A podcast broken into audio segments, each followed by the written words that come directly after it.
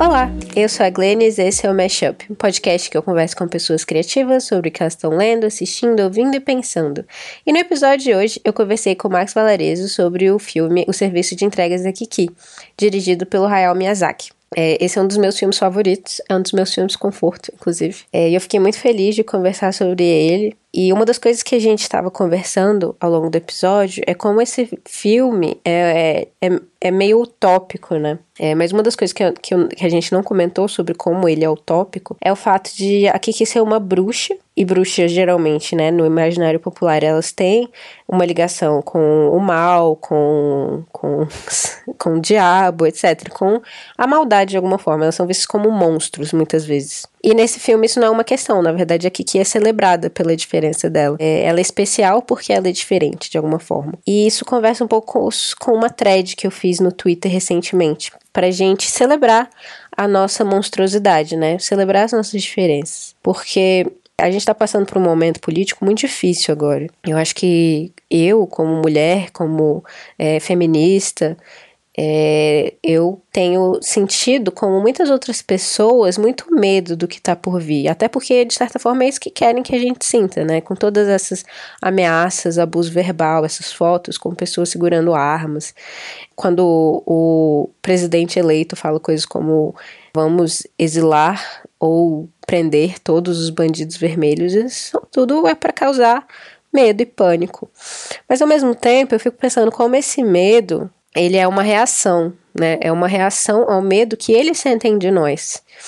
É, nessa thread eu falei também sobre como na marcha em Charlottesville, nos Estados Unidos, é, aconteceu uma marcha lá da extrema-direita.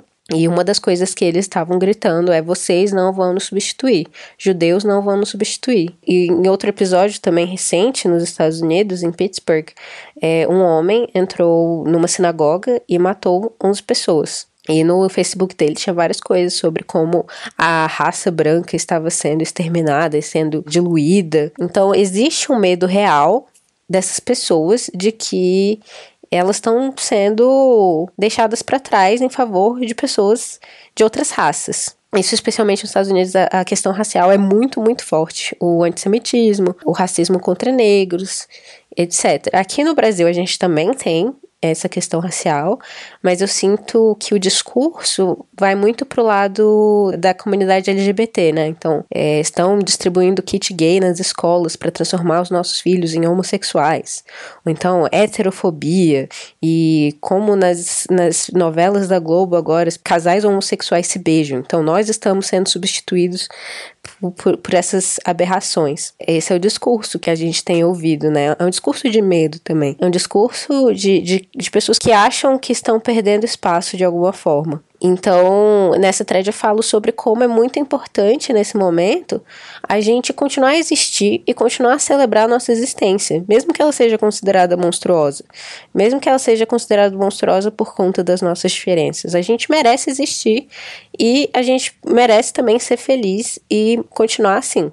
Mas, além disso, eu acho que é importante, e essas pautas identitárias são importantes, mas eu acho que a gente tem perdido muito foco também, quando a gente fala tanto de identidade, a gente tem perdido o foco na, nas questões de classe e na consciência de classe. Então, quando a gente vê, quando a gente fala né, de pobre de direita, ou então quando a gente fala é, dos americanos brancos do, do Texas e do interior dos Estados Unidos que votaram no Trump a gente vê muito que essas pessoas têm, não têm consciência de que a gente está passando por uma crise nesse momento e que essa crise não está sendo causada pelos negros malvados ou pelos LGBTs malvados que estão invadindo o espaço deles e tirando o que é deles por direito. Então, a gente está vivendo numa crise é, mundial em que, mesmo que os países cresçam, por exemplo, os, o próprio Estados Unidos, o, país, a economia deles está crescendo e ao mesmo tempo a extrema pobreza nos Estados Unidos está crescendo também, ou seja, está se criando aí um, um grande problema e a partir do momento que também que o capitalismo coopta as pautas da, de identidade, é, isso quer dizer que mais pessoas de grupos minoritários vão fazer parte de alguma forma do sistema, né? E tudo bem, porque, tipo, temos que sobreviver. E esse é o sistema que a gente tem. Então, a gente vai ver mulheres em posição de poder, a gente vai ver mais negros e pessoas LGBT na televisão, em, em posições de poder também. E realmente, para essas pessoas que estão passando por esse momento de crise e veem é, essas pautas identitárias ganhando de forma, de alguma forma, espaço no mundo eles veem isso como essa é uma crise causada por esquerdistas comunistas que vão, no, vão dominar o mundo. Em vez de pensar que, tipo, é, a gente está passando por uma crise do capitalismo e o capitalismo ao mesmo tempo está lucrando também com questões de diversidade, né? Então, é muito complexo quando eu falo em filmes de monstros. Os filmes de monstros que mais têm me interessado nos últimos tempos não é o filme de monstro que os monstros são aceitados, são aceitos pela sociedade, que eles são integrados de alguma forma, que eles têm que se transformar em humanos, por exemplo, tipo a Fera, da Bela Fera. Os, os filmes de monstros que mais têm me interessado são os filmes de monstro como The Girl Without the Gifts, que é um filme de zumbi que é, mostra que a única solução não é voltar para o mundo como ele era antes, mas é destruir o mundo como ele está, porque não existe como voltar. Então eu acho que quando a gente fala de pautas identitárias, a gente tem que falar também, poxa, quando a gente fala sobre novos padrões de beleza e como incluir outras pessoas, é, outros corpos, né, de mulheres dentro do padrão de beleza, é super importante também. Mas a gente também tem que questionar não só que esses padrões de beleza abarquem outros corpos, mas que o valor de todos os corpos não esteja ligado à beleza, a ser considerado belo.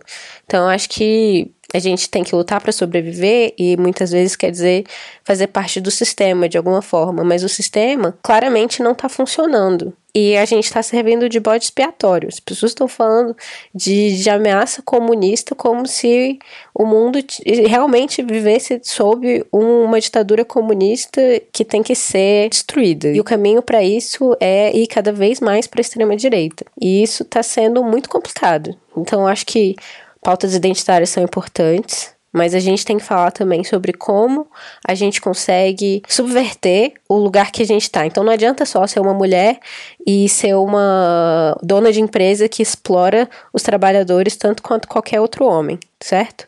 Não adianta a gente entrar para um sistema que está apodrecendo e não pensar em mudá-lo de alguma forma. Enfim, é isso. Então, sejamos monstros, mas sejamos monstros com consciência de classe e sejamos monstros que, quer, que querem construir um mundo novo. Não só que estão satisfeitos em, em viver no mundo que até pouco tempo os rejeitava.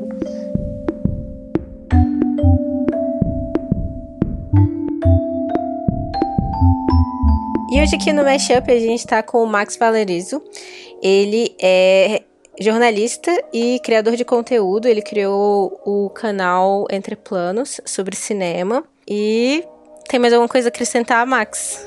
Não, acho que é isso. Eu acho que a, a descrição básica do que eu faço já tá ótima, assim. Massa. É, obrigada por ter aceitado o convite de vir aqui no Mexan. Não, eu que, eu que agradeço. É, e hoje a gente vai conversar sobre o filme O Serviço de Entregas da Kiki, do estúdio Ghibli, dirigido pelo Hayao Miyazaki. Sim, essa obra-prima, coisa mais linda do universo. Sim. É, o filme conta a história de uma bruxa que acabou de completar 13 anos e ela tem que sair da sua casa para ir para outra cidade e passar por tipo um treinamento assim durante um ano em que ela vai aprender a se virar sozinha. É um filme muito eu acho que muito próximo aos nossos corações, né, Max? Porque ele Sim ele traz algo muito é, do, do, crescimento, né? Um filme de formação, de, de, de, amadurecimento. Eu acho que é um filme que acaba que muitas pessoas se identificam com ele. É, não, com certeza. Ele, é, apesar de ser um filme com elementos fantásticos, ele é tão pé no chão é, e tão real. A gente se identifica com muito. Eu acho que muita gente da, da, da, nossa idade, né, da nossa geração, que principalmente a gente vai provavelmente entrar em, nesse assunto mais para frente, mas a gente acaba se identificando em diferentes coisas, né, da, da Kiki, ela vai entrando nesse mundo adulto que nem a gente tá fazendo e tal, como a gente tem feito já há algum tempo, então Uh, é um filme que acaba tendo, acho que, um, um impacto com muita gente, sim. Uhum. E a primeira pergunta que eu queria pra fazer, fazer para você, acho que você meio que já tá respondendo, é por que, que você escolheu esse filme pra gente conversar hoje? Sim, é, porque ele foi um, um filme que me impactou muito quando eu assisti. É, eu lancei, bom, pro, pros ouvintes aí e para as ouvintes do, do Mashup que não conhecem o, o meu canal, é, eu, eu lancei um vídeo recentemente sobre esse filme.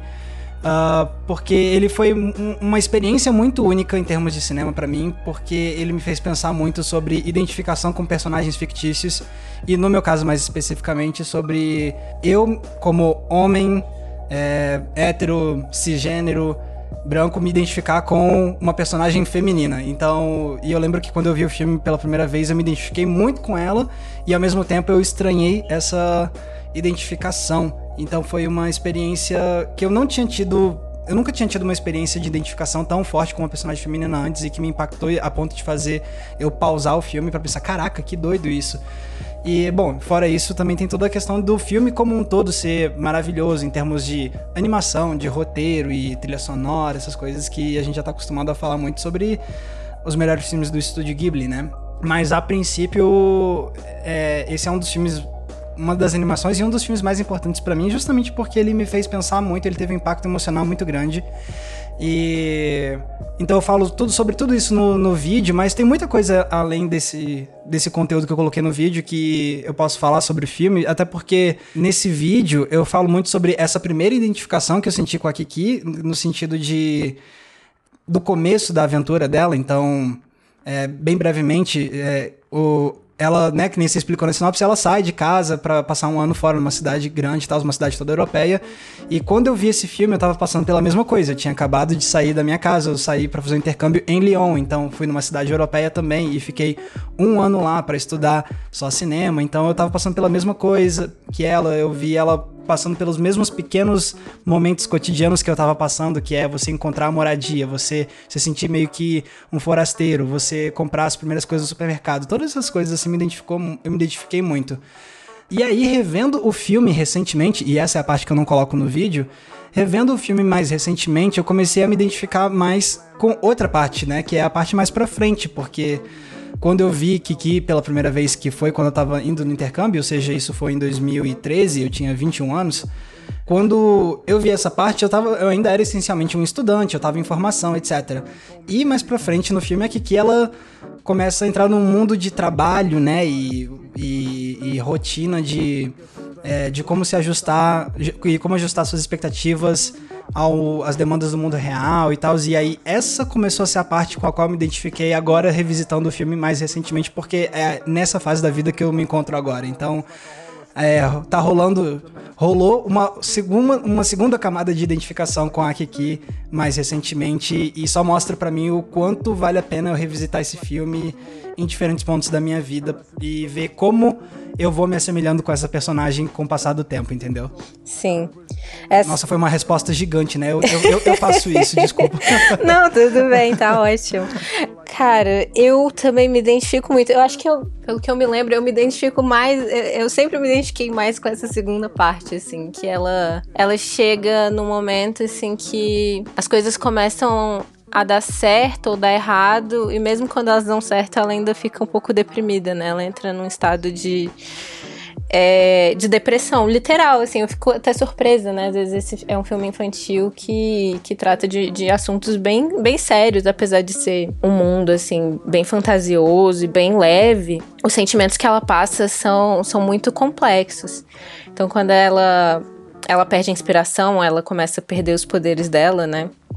Mais pra frente no não, filme. Não consegue voar, não consegue mais falar com o Gigi.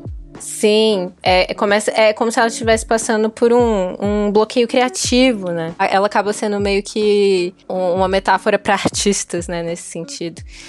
Você conhece o canal Screen Prism? Aham. Uhum. Então, ele, você já viu o vídeo que eles fizeram sobre Kiki?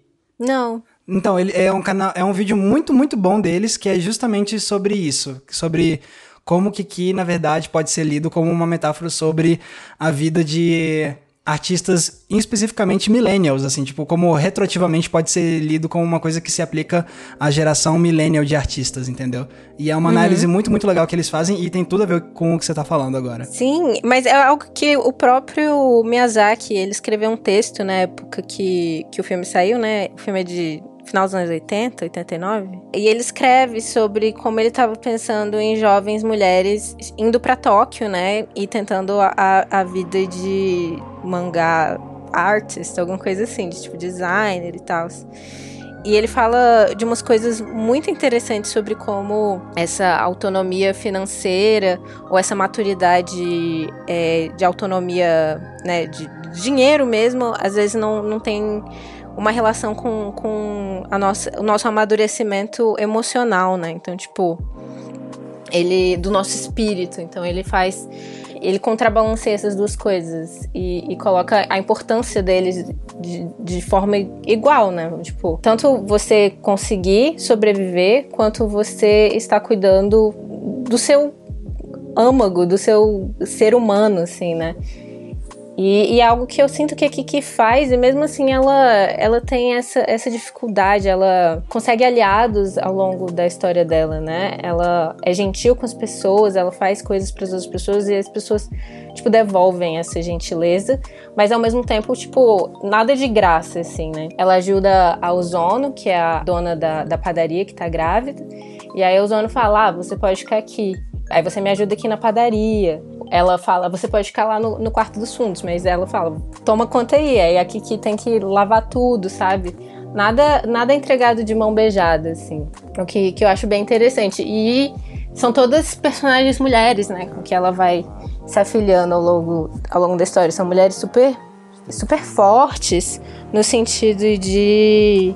Elas são muito sábias, assim. Tanto a Ozono, que é essa, essa mulher que, que dá um lugar para ela ficar, e que ajuda ela a fazer a configuração dos negócios dela, né? O que ela começa a fazer o serviço de entregas. E depois a Úrsula, que é uma artista que ela encontra no meio da floresta, que é muito Sim. metas de vida. É. Viver no meio da floresta, é, pintando Principalmente pássaros. nesses tempos mais estressantes que a gente tem vivido agora, eu, eu, eu também pensei, caraca, é, that's the life, sabe? Tipo, essa é a vida, tipo, mudar pra, pra floresta e ficar lá de boa. e é isso que você falou no seu vídeo, né? Que a gente tem menos contato com mulheres no cinema e isso acaba fazendo com que a gente tenha menos identificação com elas. Mas é quando você vê tantas mulheres diferentes numa mesma obra, né? Porque o problema não tá só na falta de representação, né? É, é, tipo, existem mulheres, eu acho que em quase todos os filmes, mas aí a representação delas é feita de forma tão simplista. Elas são tão pouco complexas, elas são sempre interesse romântico ou algo do gênero. E aí, quando você vê um filme com acho que tem pelo menos cinco personagens femininas fortes e importantes na história. E você fica tipo, caraca, isso é possível. E elas não precisam ser representações perfeitas, né? Elas têm falhas aqui, que é cheia de falhas. Ela. Não, e uma coisa legal, assim, bom, é, pelo menos eu sinto muito essa visão que também é uma. É, é muito legal a relação de todas essas personagens femininas, porque não tem não é necessário criar nenhum tipo de, de animosidade entre essas ou rivalidade entre essas mulheres para que as histórias delas possam ir para frente. Elas, a história delas avançam por conta de relacionamentos saudáveis de, entre aprendiz e tutora é, entre amigas e, e, o filme consegue criar conflitos para levar essas coisas adiante, mas sem colocar essas mulheres umas com as outras contra as outras, né? Sim, ou pelo menos sem reduzir todos os relacionamentos que mulheres podem ter entre elas é, como competitividade, porque tem alguns momentos assim que a Kiki vê meninas na rua que elas estão usando tipo alguma roupa que ela gostaria de usar, ela só ah, pode usar é aquele vestido. Tem aquela primeira bruxa que ela encontra voando, que tem que ela a primeira bruxa que ela encontra voando ela é meio snob também no começo do filme, é verdade. Eu acho interessante, assim, porque, tipo, nem tudo que mulheres fazem, nem todos os relacionamentos que mulheres têm com outras mulheres precisa necessariamente ser positivo, sabe? É só mostrar um leque maior de possibilidades. Sim, com certeza. E eu acho que o filme faz isso super bem, assim. Eu gosto muito também da representação de, de mulheres mais velhas no filme. Tem a, a senhora que ela ajuda a fazer a, a torta. torta sim e a, tipo, a governanta Sim. dela. E a governanta dela ama coisas de bruxa e fala coisas do tipo, ah, minha tataravó contava essas coisas. E você fica tipo. Que coisa fofa. Sim, exato. Tipo, é uma pessoa que não, é não só uma mulher mais velha que tem é, interesses, é tipo um personagem coadjuvante que você vê que teve uma preocupação assim, em criar interesses, criar é, uma, uma particularidade e tal. E o fato de ela ser uma, uma mulher na terceira idade torna isso ainda mais, tipo, é, bonito, assim, eu acho. Ah, com certeza, com certeza sei lá, voltando um pouquinho para a questão dos conflitos que a Kiki passa, né? Você estava falando antes sobre a questão do, do bloqueio criativo e, e de como você também é, se ajusta a, a, essa questão de, a, às vezes, você nada é de graça e tal. Isso, isso me faz pensar muito, e é uma coisa que tá nesse vídeo que eu te falei do, do Screen Prism, é que é muito interessante como eles fazem no filme, é, a forma quando ela percebe que, beleza, ela tem esse talento, ela tem essa paixão que é voar, e ela consegue transformar isso num trabalho, mas ao mesmo tempo, depois ela começa a ver que aquilo não é incrível o tempo todo e 100% do tempo, e aí é muito interessante para fazer a gente pensar sobre quem, sobre quem realmente quem trabalha com processos criativos, quem trabalha com a paixão criativa que elas têm. É, muita gente pode achar que, ah, então é tudo uma maravilha, é tudo um mar de rosas em termos da sua satisfação com o trabalho. E às vezes pode até vir aquela, aquele ditado que eu super discordo, né? Que é tipo, ah, faça o que você ama, que você nunca vai trabalhar nenhum dia na sua vida, tipo. Exato. Uh -huh, ah, tipo, uh -huh, aqui, né? Tipo.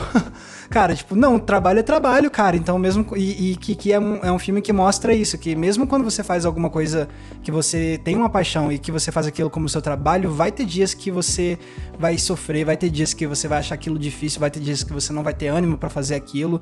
E é, é muito impactante esse realismo e essa complexidade psicológica de equilibrar trabalho e paixão, né? E eu acho isso fantástico. Mostra muito claramente que quando você transforma o que você ama em trabalho, muitas vezes você deixa de amar o que você amava.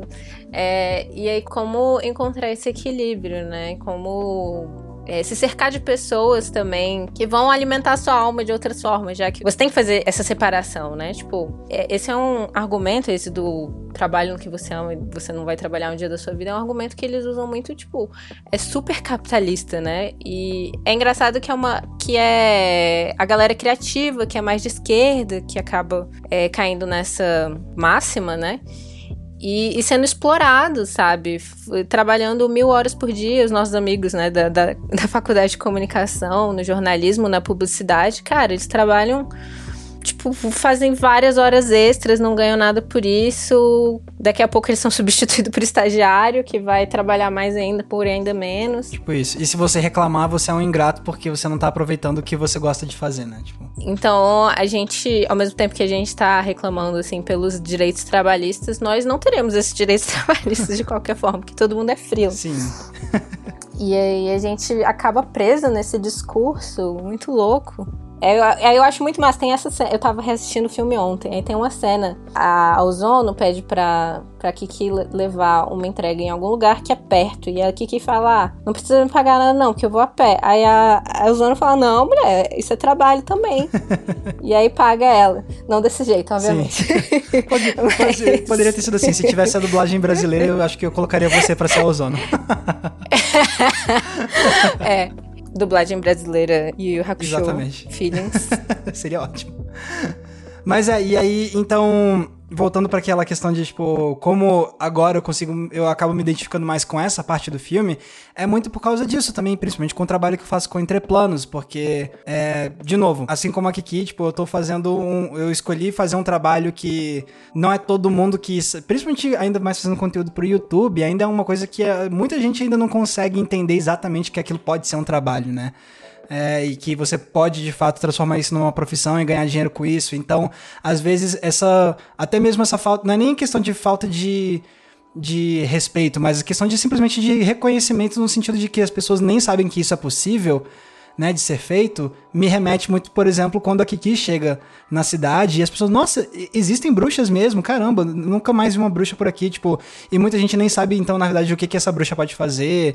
É, então é uma questão de, de, de desconhecimento mesmo do, do, trabalho da Kiki, e que muitas vezes eu sinto um pouco com o que eu faço com Entreplanos, né, principalmente com gente um pouco mais velha, assim, que fica, nossa, sério? Tipo, sabem que existem youtubers, mas, tipo, aí quando conhece uma pessoa que fala que essa é a profissão delas, fica, nossa, sério isso mesmo? Mas como é que você faz para ganhar sua vida fazendo isso e tal?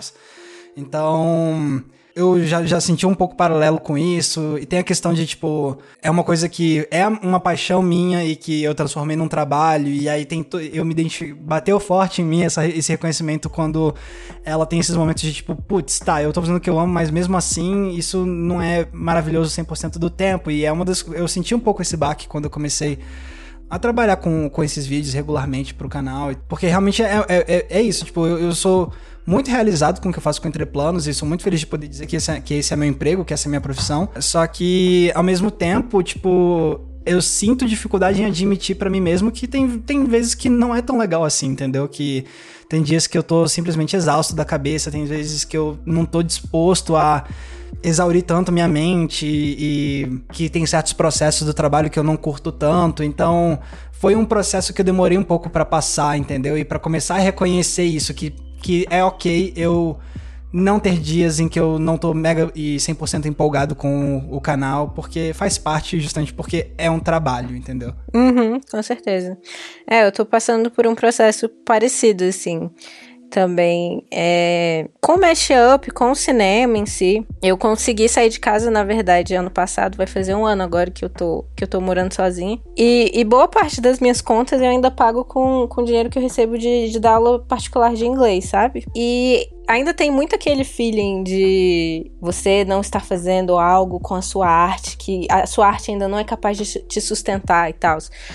E aí eu, eu faço muita coisa com o cinema, com cinema não tanto, agora eu tô até recebendo mais pro cinema, tô com alguns jobs de, de assistência de direção, alguns debates que eu tô participando, que estão dando é, alguma coisa, e o mashup, que, que não dá nada, quem sabe um dia. Quem sabe quando o podcast for uma mídia mais, mais conhecida no Brasil. E aí tem esses momentos de estresse de, de absurdo quando são essas coisas que eu tô fazendo por, por amor, né? E enquanto as aulas que eu dou não me causam estresse, tipo, é, não me causa estresse nenhum, porque inglês para mim foi uma coisa muito de, tipo, de muito de criança, assim, eu, e tava, tava envolvido também com o meu amor por cinema, com o meu amor por, por literatura, por, por entretenimento, então quando chegou eu tava com os meus 12 anos eu queria ler fanfic em inglês e assistir as séries e não tinha as legendas. Então, tipo, a coisa foi, foi, foi muito orgânica, assim. E as minhas aulas acabam que passam muito pelas minhas paixões também. Então eu, eu, eu trago muitos filmes, eu trago muitos livros. Então acaba sendo uma coisa muito natural para mim. E enquanto o cinema é aquela coisa que eu, é, quando eu tô trabalhando como assistente de direção, eu tenho que estar disponível 24 horas por dia para receber uma ligação e, e resolver alguma treta. Então é um estresse muito maior, assim.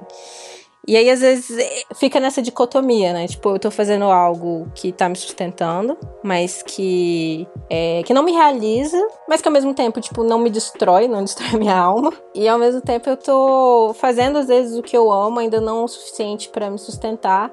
Mas é algo que me estressa pra caralho, sabe? É algo que. Como lidar com isso? Dá pra ver muito em Kiki todos esses, esses conflitos, né? Assim e também uma coisa que eu acho muito legal no filme, que já é mais pro final, né? Bem pro final do filme, é que como, como a história começa a falar também sobre a questão de, tipo, você também respeitar o seu cansaço e, tipo, entender que às vezes se as coisas não estão muito te fazendo bem psicologicamente, que é ok você se dar um tempo para você se recuperar emocionalmente, você pausar, que é todo o trecho do filme depois que ela fica deprimida, né? E ela vai com a Úrsula pra pra floresta e aí ela passa um dia lá e falam sobre as pinturas e fala sobre como é que é a floresta. E isso tudo é uma revitalizada na Kiki, ela consegue depois de parar para pensar sobre esse, sobre esse assunto, ela consegue recuperar suas energias. Eu acho esse é um momento tão bom do filme, tão é, de novo, dá um alívio, alívio né? porque fala diretamente muito com, com, comigo também. É, Principalmente quando falando em termos de YouTube, né? A gente teve. Esse ano teve toda uma, uma série de artigos e reportagens. É, se falou muito na mídia sobre o tal do burnout, né, do, do, do, do, da exaustão que muitos esgotamento, do esgotamento da exaustão que muitos youtubers estavam sentindo a ponto de dar uma pausa no canal ou até mesmo parar o canal. Então isso ficou muito em pauta recentemente e pelo menos eu fico feliz de nunca ter chegado a esse ponto mas eu sei que isso aconteceu porque desde o começo do canal eu estabeleci que, tá, se eu tô tra tratando isso aqui como o meu trabalho, eu vou também vou tratar isso aqui como um trabalho do qual eu preciso tirar férias, apesar de eu estar fazendo uma coisa que eu adoro. Então, beleza, o primeiro ano do canal era só. Era, era, era muito trabalho, mas não era exatamente um emprego porque eu não ganhava um centavo fazendo esses vídeos, né? Levou um ano pra gente começar a conseguir ganhar dinheiro com, com Entreplanos. Mas mesmo assim, é, já desde o começo eu, tava, eu estipulei que todo ano eu ia tirar pelo menos um mês só para descansar um mês de férias inteiro, assim, seguidão, fazendo questão de, ser, de que seja um mês seguido, não um, um, mês picado ao longo do ano, porque logo depois do primeiro ano do canal eu vi que como me consome as energias fazer esses vídeos uma, uma vez por semana, sendo que durante muito tempo, na verdade, eu tava fazendo dois vídeos por semana, um para mim e pro outro pro Acabou de Acabar, que era um, na época um canal muito maior do que o nosso e que ajudou a gente a crescer muito. Então, nos dois primeiros anos, assim, do canal, é, chegava no final do ano, eu tava completamente exausto, sem condições de pensar em uma pauta nova de vídeo, porque já já já estava esgotado mesmo. E então, felizmente, sem sem nem eu, na época que eu comecei o canal, eu nem conhecia esse termo burnout, na verdade. Então, mas felizmente era uma coisa que eu já estava me preocupando. E às vezes batia assim um certo, uma certa insegurança de tipo, putz, será que eu realmente deveria estar tá tirando talvez um mês de férias direto? Talvez não fosse suficiente duas semanas, mas aí com o passar do tempo, aí eu tirava esse um mês e aí me, me renovava de um jeito tão bom e eu me sentia tão feliz comigo mesmo por ter me dado esse tempo, de ter cuidado de, do meu emocional e do meu psicológico, que eu ficava, não, eu realmente preciso disso. E aí, mais recentemente, começou todas essas histórias sobre burnout, exaustão, essas coisas assim, e eu pensei, pô, menos mal, então, que, tipo, você se sente um pouco. É, realmente eu tava indo pelo caminho. Eu tô indo pelo caminho certo. E aí, quando você vê Kiki e aí você tem um, um, diretor que nem o Miyazaki, que é famoso por ser completamente workaholic, né? E aí ele coloca no próprio filme dele a importância de você ter um tempo para você e você cuidar de, do seu emocional. Você fica uh, um pouco mais aliviado, entendeu? E você deixa de sentir certas culpas que às vezes não deveriam ser culpas que você deveria sentir, mas que às vezes o, o nosso sistema de produção capitalista, essas coisas assim, faz a gente ser obrigado a sentir, né? Sim. Muito. É, é real isso. E ainda mais falando, do, falando da perspectiva da cultura japonesa, né? Que tem isso do, do trabalho como, como um, um uma forma de medir seu valor, né? né? Sim. Aí eu lembro muito também do, do outro filme que não foi dirigido pelo Miyazaki, mas ele fez ele ele fez o roteiro adaptado do é, Sussurros do Coração, né? Sim, que também é lindo. Que também é lindo e que por muito tempo eu acho que eu me identificava mais com Sussurros do Coração do que com, com a Kiki, até por conta de ser algo que tem a ver com, com escrita, né, especificamente. E como eu escrevo também, é, tem isso mais direto, né? Aqui que é, é uma coisa mais metafórica, essa relação com, com, com, a, com a arte lá é, é, é mais é real, assim. É, é, a Shizuko quer escrever, quer, quer ser escritor e tal.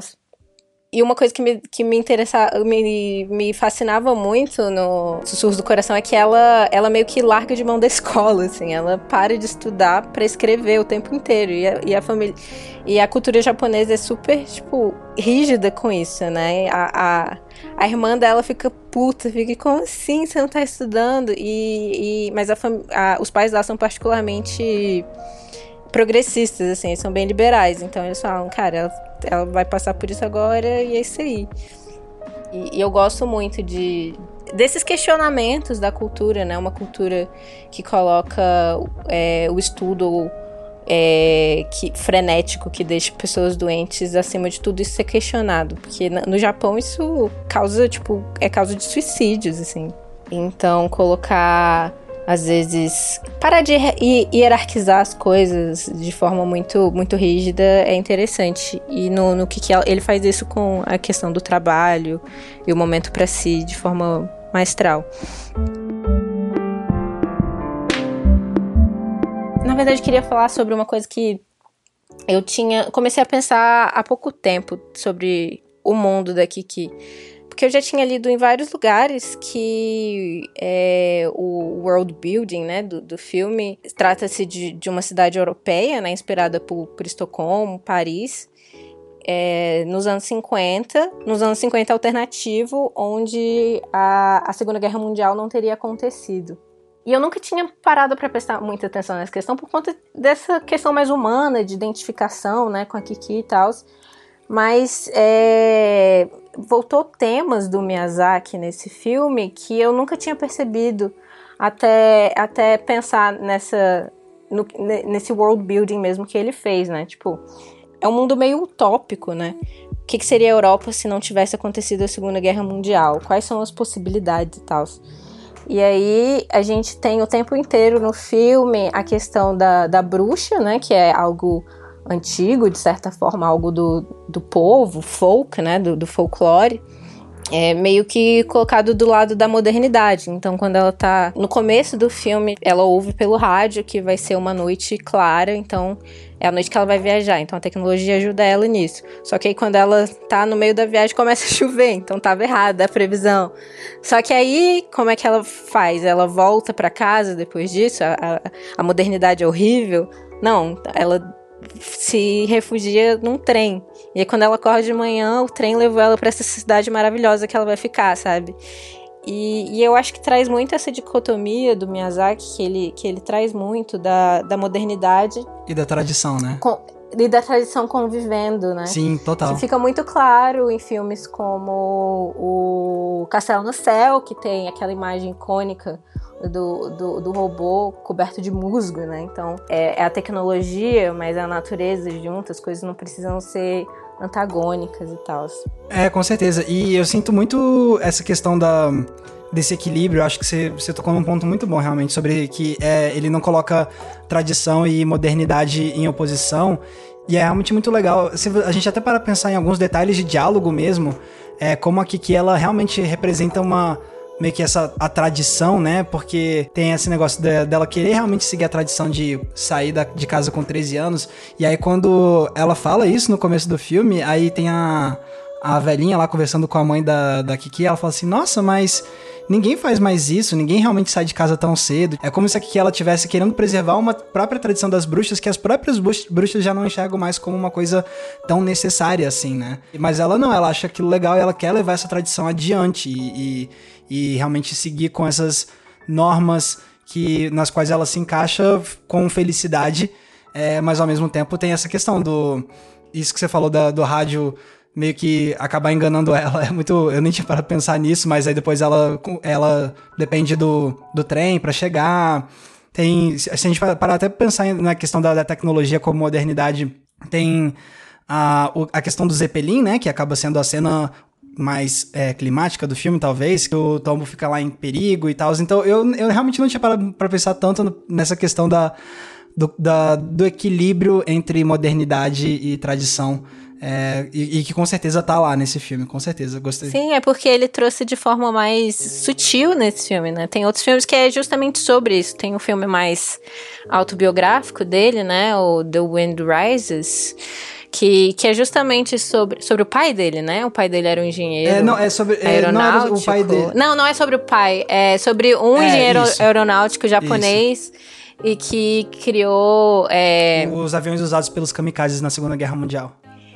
Exatamente. Então, essa utopia dele, né? Ele é como a, a, tecnologia ainda existiria, mas não para a guerra, né? Então, aqui que traz essa possibilidade. Enquanto o, o The Wind Rises é, é, é, mais realista, né? Tipo, traz essa tristeza, né? De como você contribuiu com uma coisa tão maravilhosa como a tecnologia, como a tecnologia pode, de alguma forma, ser destruidora, né? Sim, com, com certeza. E eu achei legal essa palavra que você usou, tipo, de ser meio que uma utopia que o Miyazaki criou com, com esse filme da Kiki, porque eu acho que isso também se reflete um pouco nas relações entre os personagens, é... Porque a maioria das, das relações que a gente vê girando em torno da Kiki são relações emocionalmente saudáveis, eu acho. É... Porque se a gente para pra pensar, os pais super apoiam, né? Vão, dão toda a força, não ficam querendo colocar dúvida nela ou colocando ela para baixo com esse sonho dela de sair de casa e ir pra outra cidade.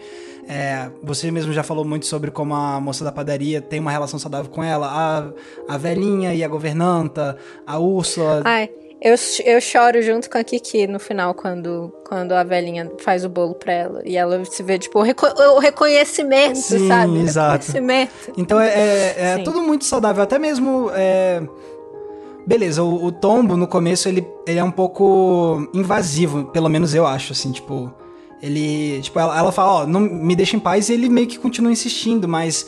É, meio que se a gente. Se pelo menos eu, quando vi o filme, tinha alguma expectativa de que talvez ele tivesse um, algum tipo de, de malícia que poderia acabar fazendo mal pra Kiki. Não, tipo, pelo menos a minha visão é que acaba sendo um pouco mais de ingenuidade dele, como não sabendo como lidar com uma garota nova e tal. E com o passar do tempo ele pareceu um cara realmente muito legal, então e tinha a questão também do, do interesse pelo voo, né, especificamente, que é o que faz ele, ele ficar tão interessado por ela. Porque ele é obcecado por tecnologia, mais uma vez. Ele, e, e, aí ele fica interessado nela nesse sentido de como, como isso funciona. Eu também quero voar, quero, quero aprender de alguma forma. E mais uma vez não é colocado de forma antagônica, né? Pelo contrário. É, exato. Eles vão se tornando aliados, né, no, ao longo do filme. E, então Beleza, ainda tem algumas alguns certos, certas tensões, que nem você falou, né? Tipo, por exemplo, com as outras meninas mais ricas e tal. Mas no geral, realmente, acho que essa utopia que você falou se acaba se transmitindo, se transformando também no. refletindo na, nas, nas relações entre os personagens, né? Que acabam sendo de forma. de uma forma mais ampla e geral, geralmente emocionalmente positivas e, e saudáveis, né? Sim. E, e, mas eu acho interessante, o, o, episódio passado do, do Mashup foi sobre a parábola do semeador, que é um livro distópico sobre a exploração dos recursos, então tá tudo. Não, não tem mais água, as pessoas estão é, se estapeando e se matando por conta de drogas e, e de. É basicamente o que a gente está vivendo hoje, só que um pouco, um pouco exagerado, assim. Foi escrito nos anos 90 pela, pela Octavia Butler, que é a grande dama a grande dama da ficção científica, né? E eu conversei, eu tava conversando com Stephanie Borges sobre esse livro, né? Estava falando sobre como a distopia, né, ainda pode nos dar estratégias e porque o, o livro traz muito isso, ele traz esse, essa essa realidade totalmente devastadora, mas ela, ela não, não, não, nos deixa sem resposta, sabe? Ela, o livro nos ajuda de alguma forma a, a nos fortalecermos, a procurar caminhos. Então eu acho super importante a distopia. E eu acho muito legal que a gente está falando sobre um, um, filme mais utópico hoje, porque a distopia ela nos fortalece, né, para o que, o que a gente vai ter que aguentar, e a utopia nos dá motivos para continuar, sabe? Nos dá é, sonhos, né? Nos dá sonhos para pra, pra, pra gente saber o que a gente quer chegar, onde a gente, o que, que a gente pode. Almejar um é, dia ser, né? Almejar, exatamente. Sim, verdade. Concordo plenamente. Eu acho que Kiki traz muito isso, de tipo relações humanas saudáveis, como você falou, é, que se importam mais com, com, com, gente do que com coisas, né? Aí isso também de lidar com é, a tecnologia e a natureza, ou a tecnologia e a tradição de forma mais, mais orgânica, de, sem ser antagônico. Eu acho isso muito importante também. E aí é, aí a gente chega nesse momento que a gente tá vivendo, né? Que a tecnologia meio que ferrou a gente em termos de, de, WhatsApp, fake news e como, como isso tudo foi bastante devastador. Porque a gente ainda não sabe lidar né, com a tecnologia, porque a gente tem um. Que nem eu tava falando com a Stephanie é, no episódio passado, a gente foi se desenvolvendo tecnicamente como, como humanidade, então cada geração aprimorava mais e mais a técnica, mas em termos humanos, a gente toda vez volta, parece que a gente tem começado do início, assim. E aí, quando você tem cientistas que não têm uma formação também em termos é, sociológicos, filosóficos, acaba só pregando o progresso sem pensar nas consequências de, do que vai acontecer, isso é muito, muito perigoso, assim. Então, acho que a gente precisa de mais, mais Miyazaki, assim. A gente precisa de mais tecnologia consciente, de, de progresso... É, de progresso sustentável, né? Sim, com certeza, de forma, uma forma responsável de utilizar essas inovações. É, realmente é, um, é uma temática recorrente dos filmes do Miyazaki, com certeza. Não, Princesa Mononoke é, total. é, é o. Nossa. É o epítome disso. e é o mais raivoso, né? O mais Total. que ele quase coloca de forma antagônica, mas por conta disso, porque existe esse progresso desenfreado, louco, que tá destruindo tudo. E isso deixa ele, obviamente, puto. Mesmo quando ele coloca de forma antagônica, tipo, no Princesa Mononoke, ainda tem complexidades. Então, tipo, no Princesa Mononoke é a, a, a Sam, que mora na floresta junto com os animais, e a Cidade do Ferro, né? Isso, Iron que City. tem a Lady, Lady Bosch, eu acho o nome dela. É, Lady Bosch, que, que tá pregando o progresso a qualquer custo, mas ao mesmo tempo o progresso é o que ajuda aquela cidade a sobreviver, assim. Ele, ele, eu acho que ele pende pro lado da Sam, mas ao mesmo tempo ele, ele, ele mostra que as coisas não são tão simples assim. É, ele dá uma complexificada no inimigo, entre aspas, né? Então eu tenho duas perguntas para fazer para você, pra gente terminar. A primeira é o que você está lendo agora? Se você está lendo alguma coisa. Sim, eu tô lendo agora o Senhor dos Anéis das Duas Torres, pela primeira vez na minha vida. Olha só, tá curtindo? tô curtindo muito. É, inclusive, é engraçado você perguntar isso porque eu sempre gostei muito de ler, eu sempre li com muita frequência, mas esse ano eu fui muito relapso com minhas leituras. E aí tem algumas duas ou três semanas que eu decidi que eu ia voltar a ler todos os dias. E eu tinha meio que deixado o Senhor dos Anéis o segundo livro meio que de lado, e aí já tem alguns dias que eu retomei e tô gostando muito de, de não só de revisitar o livro, não de retornar ao livro, mas também de retomar esse hábito de ler todo dia. Uh, eu comentei com você antes da gente gravar, né, que eu tô acordando todo dia super cedo. Eu acordo, tomo um café da manhã e a primeira coisa que eu faço é ler agora. Eu separei um momento, 45 minutos da minha manhã é sempre para ler antes de eu fazer qualquer outra coisa no dia, porque aí garante que eu posso manter esse hábito diário. E agora, então, eu tô lendo O Senhor dos Anéis, parte 2, e tô gostando muito. E ao mesmo tempo tô lendo outras coisinhas meio que para fazer vídeos pro Entreplanos. É, eu, eu, li recentemente, comecei a ler a, a biografia sobre o Zé do Caixão, porque Vai sair. É, porque vai sair agora, essa semana, pelo menos, que a gente tá gravando. Hoje é quarta-feira. Amanhã vai sair um vídeo sobre o Zé do Caixão no Entreplanos. Então é, eu tô, tô com algumas outras coisas menores na, nas bordas da, da minha, do, das minhas leituras, mas o centro da minha leitura tá sendo O Senhor dos Anéis e as Duas Torres. Massa.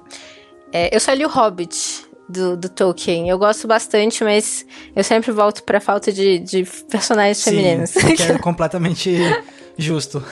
é, eu li outro dia, é, era uma, é um artigo de alguém falando que, que tava lendo Hobbit pro, pra filha, e a filha, tipo, se recusava a aceitar os pronomes masculinos. O he, né, é, era em inglês o artigo, o ele, e ela insistindo que o Bilbo era, era, era mulher. E aí a mãe alterou todos os, os pronomes para pronomes femininos e contou a história do, do do Hobbit assim e não fez a menor diferença, sabe, na história. Tipo, ainda é uma pessoa. Enfim. É, eu tenho que voltar a ler coisas que eu quero ler.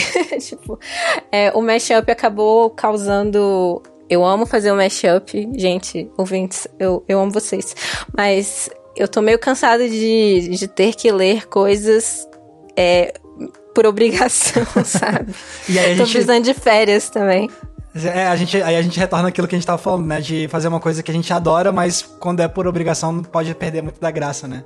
É, porque, tipo, eu tô lendo livros maravilhosos, livros ótimos, e eu tô gostando muito, mas ao mesmo tempo eu não tô podendo escolher os livros, né? Porque o Mashup tem isso de eu peço pra pessoa que eu, com quem eu vou conversar escolher. Foi ótimo você escolher aqui, porque eu já assisti milhares de vezes, e é um dos meus filmes conforto da vida, top 5. Então foi bom porque aí eu pude. Eu assisti só porque eu quis, assim, né? Eu assisti só. É, tá. E na verdade tem umas duas perguntas para fazer para você. A gente tá gravando no Halloween. Sim, verdade. Dia do Saci, Dia das Bruxas. Sim. Então você tem algum grande filme é, com a temática de Halloween? Pode ser horror ou não, tipo, Kiki, né? É uma bruxa, mas tem nada de horror, então. É, tem algum filme dessa época do ano que você revisita? Que eu revisito? Uh, eu não sei. Tem alguns que de terror que que eu gosto muito, que eu, eu, eu realmente gosto. Eu, eu, comecei a gostar de, de, filmes de terror muito tarde na minha vida. É, e agora eu realmente curto pra caramba, mas deixa eu pensar. Agora. Eu não sei se tem um que eu revisite com muita frequência, eu, mas o. Quando chega o Halloween, eu, uma coisa que eu tento fazer é ver filmes de terror hum, é, que eu sei que são considerados clássicos e bons e que eu nunca assisti. Então, eh, muitas vezes eu tento aproveitar o Halloween como uma oportunidade para aprender mais e aumentar meu repertório sobre terror, principalmente de terrores, filmes de terror mais antigo, tipo Hollywood clássica, entendeu? Então é uma coisa que eu vou tentar fazer, pelo, não necessariamente hoje, mas pelo menos essa semana, aproveitando ainda o Halloween. Eu quero ver se eu consigo assistir.